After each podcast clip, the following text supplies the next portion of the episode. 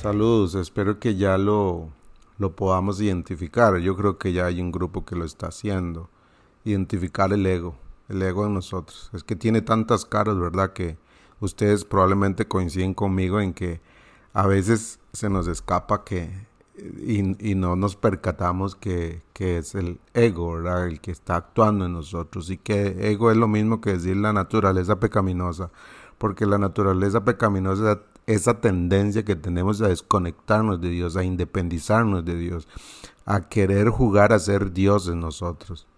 Y, a lo largo del día, o a lo largo de la semana, pero hablemos del día porque se trata de este día, a lo largo del día nosotros vamos a experimentar diversidad de emociones, vamos a sentir dolor, vamos a sentir soledad, vamos a sentir tristeza, vamos a tener miedo, vamos a estar iracundos, vamos a estar resentidos, vamos a tener celos.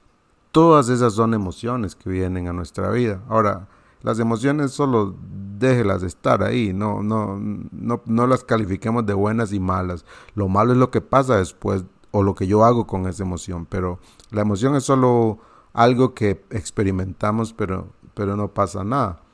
Pero ese no es el punto al que quiero llegar. El que quiero llegar es que por lo, por lo menos esto sí creo que debe hacerlo y es darse cuenta de que todas esas emociones en realidad son el ego suyo. O sea, usted y yo estamos centrados en nosotros mismos y por eso nos experimentamos todas esas emociones, porque algo o alguien no es como nosotros queremos. Y entonces es ahí donde debemos recordar que el, el único refugio, el único que nos puede traer paz, lo único que nos puede traer paz es conectarnos con Dios. Ese Dios del que habló Jeremías en el capítulo 33, en el verso 6, él dijo, He aquí que yo les traeré sanidad y medicina, y los curaré y les revelaré abundancia de paz y de verdad. Es ese lo que, eso es lo que necesitamos. Lo que necesitamos es desconectarnos de nosotros para conectarnos en Él.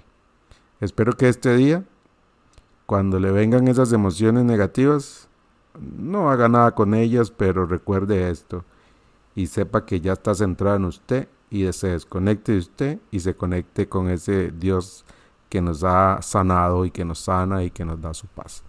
Un abrazo.